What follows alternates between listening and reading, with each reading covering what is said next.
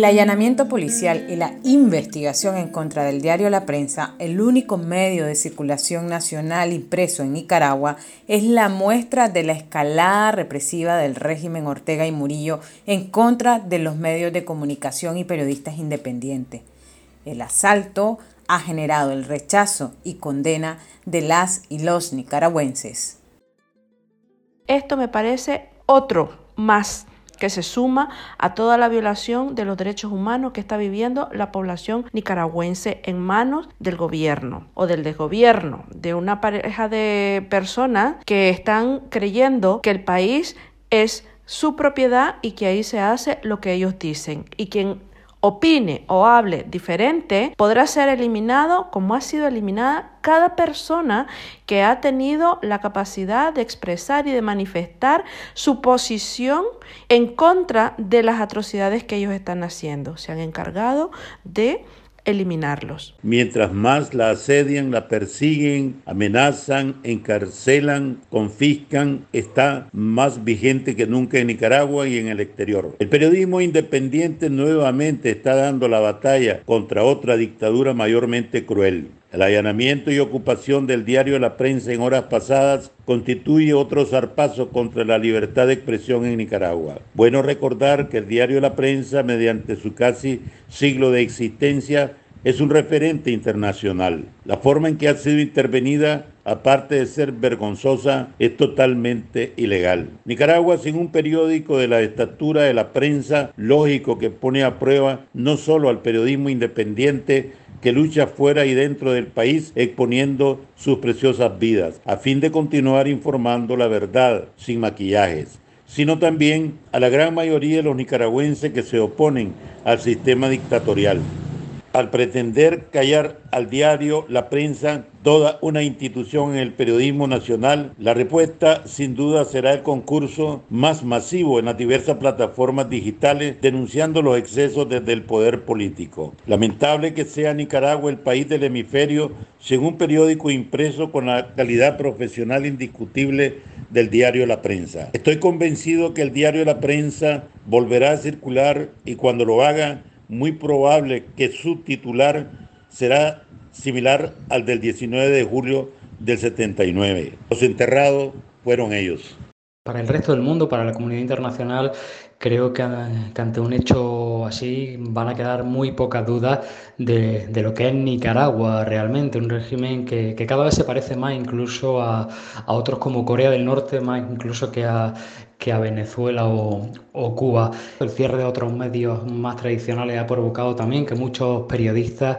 eh, hagan su, propia iniciativa periodística en, las redes y, eso es imposible acallarlo porque no, no solo está pasando en Nicaragua, muchos periodistas que, están en el exterior, que han tenido que salir, eh, están contando al, mundo a través de las redes sociales lo que, lo que está sucediendo en Nicaragua. Evidentemente pierde la sociedad nicaragüense porque se está limitando el derecho de acceso a la información de parte de la ciudadanía nicaragüense,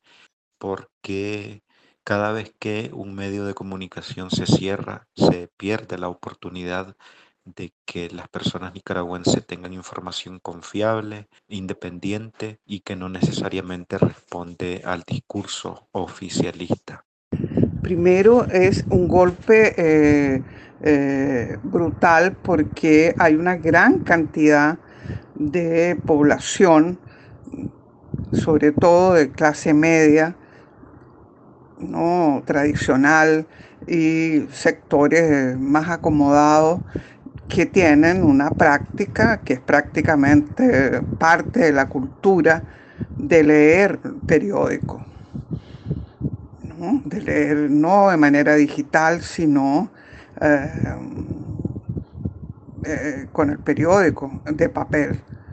Ya sufrieron un golpe cuando cerró Nuevo Diario y la prensa era el único que quedaba y esto significa en la práctica vivir para un gran sector de la población, incluido las regiones, las cabeceras departamentales, que se nutren de la prensa como periódico, pues. Entonces, eh, ya aunque la narrativa sea de que hay libertad de expresión, un sector importante de la clase media que mueve los mercados nacionales, que mueve sí, la feria, va a carecer de ese medio. Entonces va a vivir que hay una dictadura, pues.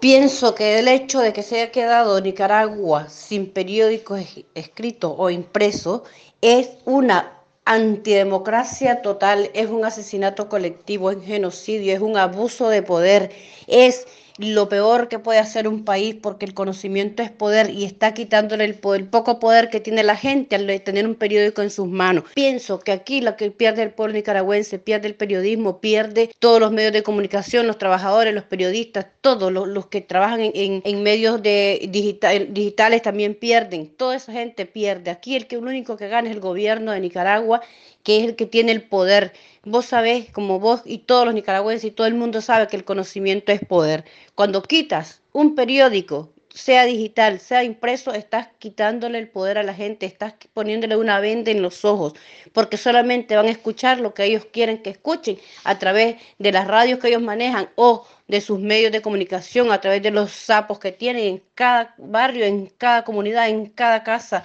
Pienso que esto es un abuso de poder que debería estar denunciado a nivel mundial. Pierde el pueblo de Nicaragua, pierde exactamente el pueblo de Nicaragua, la gente que no tiene acceso a la, gente que no tiene acceso a los, a los medios digitales, al Facebook, a todas esas cosas, que además también nos controlan, el hecho de que se quede un país llámese Nicaragua, llámese Cuba, llámese Venezuela, cualquier país que no tenga un medio escrito, es el abuso de poder más grande que pueden tener. Y yo creo que esto se tiene que terminar. Y si no nos levantamos, si no, no decimos, no hablamos nosotros, por lo menos tenemos que sacar